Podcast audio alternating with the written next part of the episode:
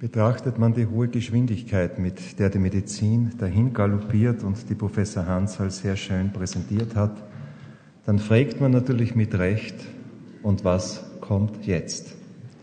Die Frage, was kommt, hat die Weltgesundheitsorganisation mit einem lapidaren Wort beantwortet, nämlich das Jahr 2010. Eine Zeitenwende, wo es zu einem bisher nicht dagewesenen Anstieg der über 85-jährigen Menschen in der Population der G7-Staaten kommt. Diese Arbeit oder diese Meinung wurde von Wolfgang Lutz aus Wien noch einmal überprüft, noch einmal nachberechnet und er kommt zum gleichen Ergebnis. The coming acceleration of global population aging. Die Revolution der Hundertjährigen, wie Frank Schiermacher das so schön formuliert hat, die wird beginnen. Und die Medizin, meine Damen und Herren, hat hier ihre Hände mit im Spiel. Wobei es nicht in erster Linie darum geht, das Leben mit Gewalt um einige Monate zu verlängern, sondern es geht der Medizin in diesem Bereich vor allem die zweite Lebenshälfte ähnlich fit und ähnlich gut und attraktiv zu gestalten wie die erste. Ohne Osteoporose, ohne fünf Bypass-Operationen und auch noch mit der Möglichkeit, mit 80 Kreuzworträtseln auflösen zu können oder ein Studium zu beginnen, wenn man es möchte. Das ermöglicht möglicherweise die präventive Medizin. Der erste Punkt, der kommt. Und diese präventive Medizin bedient sich natürlich mit großer Gewalt des sequenzierten Genoms. Die Erkennung von Risiken, bevor das Problem angetreten ist, beziehungsweise die Prävention, die individuelle Prävention dieses Problems, bevor es tatsächlich ausbrach. Ein Beispiel. Die altersassoziierte Makuladegeneration ist ein zunehmendes Problem in der überalternden Population.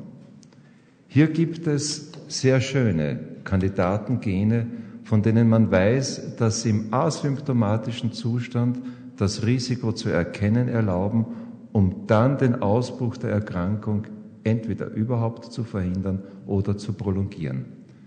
Der Komplementfaktor H Polymorphismus zum Beispiel ist einer jener Konstellationen, die für 70 Prozent der Erkrankungen natürlich noch im asymptomatischen äh, Bereich und Zustand verantwortlich ist. Neurodegeneration, die ebenfalls eine Challenge der nächsten Jahre. Momentan sind 900.000 Alzheimer-Fälle in Frankreich registriert worden und 800.000 in Deutschland. Das wird eine Challenge werden. Und auch hier gibt es Möglichkeiten, präventiv tätig zu sein, denn die Neurodegeneration ist ein Prozess, der sich über Jahre hinstreckt. Das bekommt man nicht von heute auf morgen, sondern Jahrzehnte liegen dazwischen. Und man hätte genug Zeit, etwas dagegen zu tun, wenn man es rechtzeitig macht. Wobei das Apolipoprotein E, die Variation in diesem Gen, ebenfalls ein sehr machtvolles Instrument in der präventiven Medizin ist. Der präklinische Alzheimer, die Diagnose in der Präklinik, bevor die Probleme noch da sind und dann entsprechend auch eine präventive Strategie, von denen es gar nicht so wenig Möglichkeiten gibt, wie hier der Lancet zeigt, das ist sicher der erste Punkt, die erste Beantwortung auf die Frage, was kommt. Und es vergeht keine Zeit oder es vergeht keine Woche, dass nicht irgendeine neue Publikation erscheint, wie zum Beispiel hier vor wenigen Wochen im New England. Fünf genetische Variationen sind immerhin mit einer Odds Ratio von 9,4 assoziiert, dass der Betroffene an einem Prostatakarzinom erkrankt. Um 940 Prozent höher ist das Risiko, wenn man diesen Polymorphismus in sich trägt. Und das war wahrscheinlich einer der Gründe, warum die amerikanische Akademie der Wissenschaften innerhalb von zehn Jahren zweimal das Gleiche zum Durchbruch des Jahres, zum wissenschaftlichen Durchbruch des Jahres ernannt hat. 2000 und 2007. Human Genetic Variation, die Polymorphismusdiagnostik für die Prävention von Erkrankungen. Wobei die Frage schon früher andiskutiert wurde, nämlich hier in diesem Editorial im Lancet, was können wir Onkologen, so formuliert es der Editor, von den Kardiologen lernen? Und die Antwort war ein einfaches Wort, nämlich die Prävention. Natürlich ist die PSA-Untersuchung wichtig und sinnvoll, aber viel wichtiger, meine Damen und Herren, wäre es, alle Instrumente spielen zu lassen, damit sich der PSA-Spiegel gar nicht erhöht. Und für die Mammographie gilt das Gleiche. Ein kraftvolles Instrument in der Früherkennung, allerdings genauso wichtig wäre es, soweit wir es können und heute schon wissen, alles zu tun, damit in der Mammographie gar nichts erkannt werden kann. Die präventive Medizin hat meines Erachtens nach eine Hochkonjunktur in den nächsten Jahren und ist eine Antwort auf die Frage, was kommt. Die regenerative Medizin gesellt sich dem dazu. Und das haben wir letztendlich von Tolle gelernt, die ebenfalls ein sehr eindrucksvolles Beispiel für die Regeneration einer alten Zelle in eine embryonale Zelle beziehungsweise in einen Embryo war. Und was im Stall offensichtlich in Schottland gelungen ist mit dem Schaf Dolly, das ist Anfang des Jahres auch im Reagenzglas geglückt. Ein neues Jahr, eine neue Ära hat begonnen, da es professionell geglückt ist, einen Fibroblasten, eine alte Zelle, wieder in eine Stammzelle, in eine Keimzelle sogar zu konvertieren, das Rad der Geschichte quasi zurückzudrehen und aus einem alten Gewebe eine junge Struktur zu machen. Dass diese Form der Reprogrammierung die Medizin ebenfalls ändern und verändern wird, liegt auf der Hand, wobei die Frage natürlich mit Recht gestellt wird, wie kann das sein, dass aus einer alten Zelle eine neue entsteht, ohne dass irgendein einziges Gen manipuliert und verändert wird. Und die Antwort ist, dass es neben dem genetischen Code einen zweiten Code gibt, nämlich den epigenetischen Code. Der epigenetische Code verpackt mit Acetyl, Methyl und Phosphatreste und wenn die sich addieren in richtiger Weise, wird das Genom völlig anders verpackt und eine andere Expression entsteht. Und das ist letzten Endes auch das Geheimnis, warum man aus einer alten Zelle einen Embryo machen konnte und warum aus einem Fibroblasten wieder eine Eizelle entsteht. Unwahrscheinlich, was sich hier für Perspektiven für die Medizin von morgen, möglicherweise auch schon von heute ergeben. Und irgendwie haben wir das beim letzten Geburtstagsfest, das ebenfalls hier stattfand, äh, schon perzipiert oder vorausgesehen. Damals war das Motto, die Bobby, der Seppi und die Stammzellen. Vor fünf Jahren, es war der 60. Geburtstag und zeigt hier ebenfalls in einer Anti-Aging-Prozedur äh, drei äh, Personen am Berg Sinai, dort, wo sich äh, die Katastrophe mit den zehn Geboten, wie Sie wissen, ereignet hat. Die Stammzellen als zweite Antwort Breakthrough of the Year, ebenfalls gekürt von der amerikanischen Akademie der Wissenschaften und publiziert hier als Cover in Science als zweite Antwort auf die Frage, was kommt. Neben der präventiven Medizin, von der ich persönlich überzeugt bin, dass sie enorm wichtig wird, neben der regenerativen Medizin hat aber möglicherweise auch eine geisteswissenschaftliche Renaissance in den klinischen Fächern zumindestens eine gewisse Wertigkeit erreicht, nämlich nicht die Renaissance des Impact Factors, sondern die Renaissance des Human Factors. In dem hervorragenden Artikel, den der Festredner von heute vor einiger Zeit in der Presse publiziert hat, wird dieser Essay eingekleidet mit zwei leeren Sofas. Diese beiden Sofas, die Sie hier in Rot sehen, sollen höchstwahrscheinlich die Stühle darstellen, von denen man sich zu erheben hat, wenn ein anderer Wissenschaftler mit einem höheren Impact-Faktor und mit einer höheren Zitation-Indizes den Saal betritt. Macht Platz. Macht Platz für die Elite mit den hohen Zitationsindizes und mit den hohen Impact-Faktoren. In diesem sehr kritischen Review wird das allerdings zwischen den Zeilen hinterfragt. Und der ganze Artikel von Paul Lissmann atmet, wenn ich das so hoffentlich richtig interpretiere, die Theorie zur Bildung, lesenswert, von Wilhelm von Humboldt, der eines vertritt, was möglicherweise in der Medizin und gerade in der Medizin auch eine Renaissance erleben wird, nämlich dass Wissen nicht mit Bildung verglichen werden kann und schon gar nicht das Wissen, das man sich nur deswegen aneignet, um damit Geschäfte zu machen oder sich einen Unterhalt zu verdienen. Bildung ist mehr. Bildung, meine Damen und Herren, ist mehr als Wissen. Und der Mediziner soll nicht nur Wissen haben, so wichtig Impact-Faktoren auch sind. Er soll daneben auch Bildung und den Human Factor genießen und besitzen.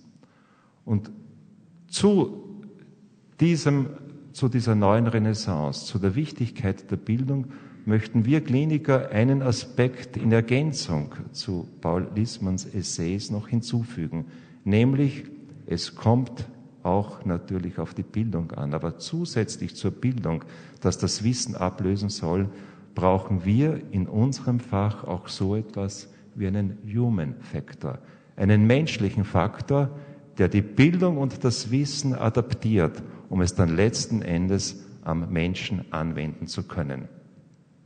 Dass du, lieber Seppi, über diesen Human Factor verfügst, das steht außer Zweifel.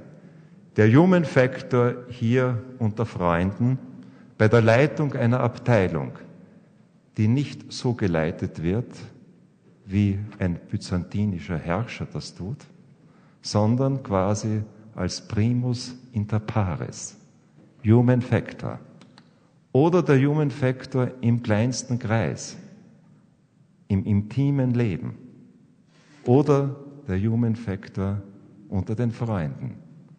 Denn der zeichnet, meine Damen und Herren, den wahren Freund aus. Neben der präventiven Medizin, neben der regenerativen Medizin und neben den vielleicht schöngeistig zu interpretierenden Gedanken der Renaissance des Human Factors machen sich jetzt gerade bis zum Pfingstwochenende Wissenschaftler in Israel Gedanken über den vierten Punkt, von dem ich auch glaube, dass er kommt, nämlich der Quantencode. Wir wissen von der Gynäkologie, dass sich etwas Ähnliches wie bei den Walschen Kräften und Molekularbewegungen auch bei den Steroidmolekülen ereignet. Die Steroidmoleküle fluktuieren und senden Signale aus, die auf nicht materieller Weise, sondern über die Strahlen vom Progesteron, vom Testosteron und vom Östradiol reflektiert bzw. perzipiert werden. Die Van Walschen Kräfte sind ein Prototyp der Quantenmechanik und wir oder ich glaube, dass die Quantenphysik in die biologischen Fächer Eingang finden wird und zwar relativ rasch und das in den nächsten Jahren. Dass sich Ereignisse oder äh, Geschehnisse im Gehirn in vielen sehr ähnlich sind mit Gesetzen, die in der Quantenmechanik sich abspielen, legt auch hier die Vermutung nahe, dass die Quantenphysik auch für unser neurophysiologisches Konzept eine gewisse beziehungsweise sogar eine fundamentale Rolle spielt. Und möglicherweise hat die Quantenphysik auch für die Evolution eine Karte im Talon, weil diese sich nicht rein zufällig ereignet, sondern offensichtlich adaptiv an der Umwelt stattfindet, die sie abtastet. Als dieser Gedanke vor einiger Zeit von mir in der Presse präsentiert wurde, hat sich wie so manchmal eine ganze Welle, ein Tsunami von Entrüstung, Aufregung, Beschimpfungen über mich ergossen und ich musste mich damals zur Wehr setzen und danke dem lieben Seppi, dass er mir damals den Rücken gestärkt hat. In der Zwischenzeit, meine Damen und Herren, gibt es viele Essays in größeren Zeitungen, wie zum Beispiel hier in der Welt, die sich tatsächlich mit sehr illustren Namen den Kopf zerbrechen, welche Rolle wird die Quantenmechanik in den biologischen Systemen haben? Wo können wir sie heute schon beschreiben? Wo werden wir ihrer schon habhaft? Der Quantencode, der möglicherweise damals entstand, als es den Urknall gab und in dem die lebendige Materie und die tote Materie zusammengefasst sind, der Code, der ein gutes Gedächtnis hat, weil nichts in ihm, so sagt man, verloren geht. Dieser Entstehungspunkt des Quantencodes wäre letzten Endes auch jener einzige Moment gewesen, nämlich die Urexplosion, wo man unter Umständen einen Weltenbaumeister als sinnvoll annehmen könnte. Bevor wir allerdings, meine Damen und Herren, zu sehr in das Theologische abgleiten, kehren wir zu der basalen Frage dieses Abends zurück, nämlich, was sollen wir schenken? Was sollen wir schenken einem Freund, der ohne dies alles hat? Der mehrmals pro Woche mit den schönen Künsten Zwiesprache hält, dem Liebling der Götter. In dieser schwierigen Situation zog ich, wie schon öfters in der Vergangenheit, den Rat des päpstlichen Geheimdienstes, des Vatikanischen Geheimdienstes heran und fragte ihn, was sollen wir schenken? Und der Vatikanische Geheimdienst besorgte mir nicht nur einen Rat, sondern völlig legal erworben ein Stück von jenem Ort in Österreich, wo Marc Aurel sein berühmtes Es Seoton schrieb, seine philosophische Abhandlung über das Leben.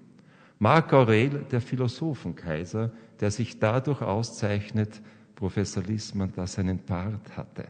Die Philosophenkaiser waren immer Träger von Bärten, denn sie besaßen die Potentia Philosophandi und das zeichnet auch hier den Marc Aurel aus. Und an dieser Stätte, wo er gewirkt hat, in der Nähe des Prätorianerhauses, von dort brachte mir der Vatikanische Geheimdienst einen Stein.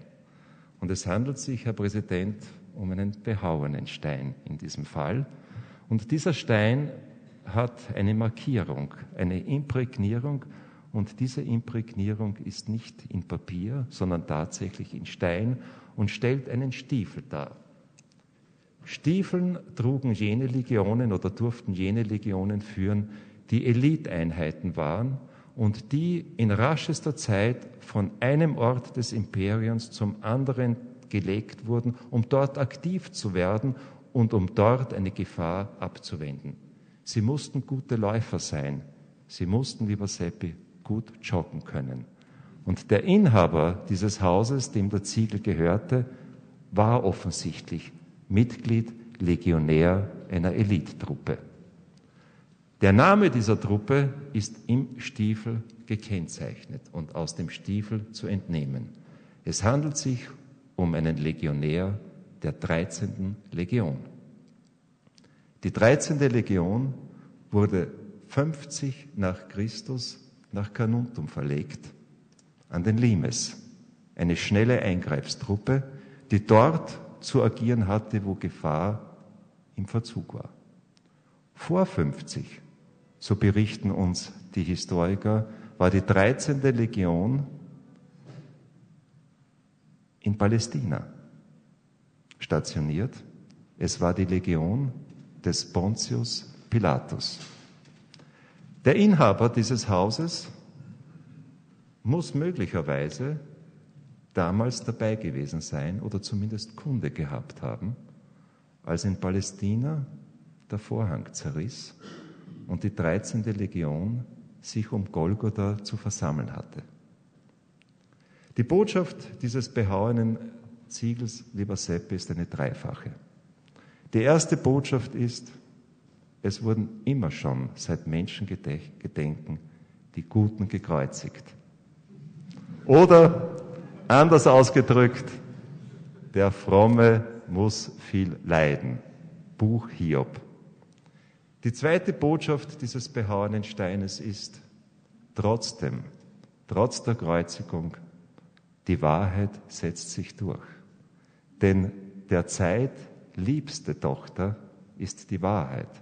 Oder anders ausgedrückt, die Wahrheit ist das liebste Kind der Zeit. Und die dritte Botschaft dieses behauenen Steines deutet auf jenen Berg hin, wo das friedliche Zusammenleben ebenfalls in Palästina verkündet wurde und weswegen dieser Berg bzw. die Botschaft dieses Berges die Bergpredigt heißt. In diesem Sinn danke ich dir, lieber Seppi, recht herzlich für die vielen Jahre unserer Freundschaft, von der ich hoffe und glaube, dass wir sie noch ausbauen können. Und ich darf dir das geflügelte Wort hier damit übergeben. Ad multos annos. Danke Ihnen herzlich.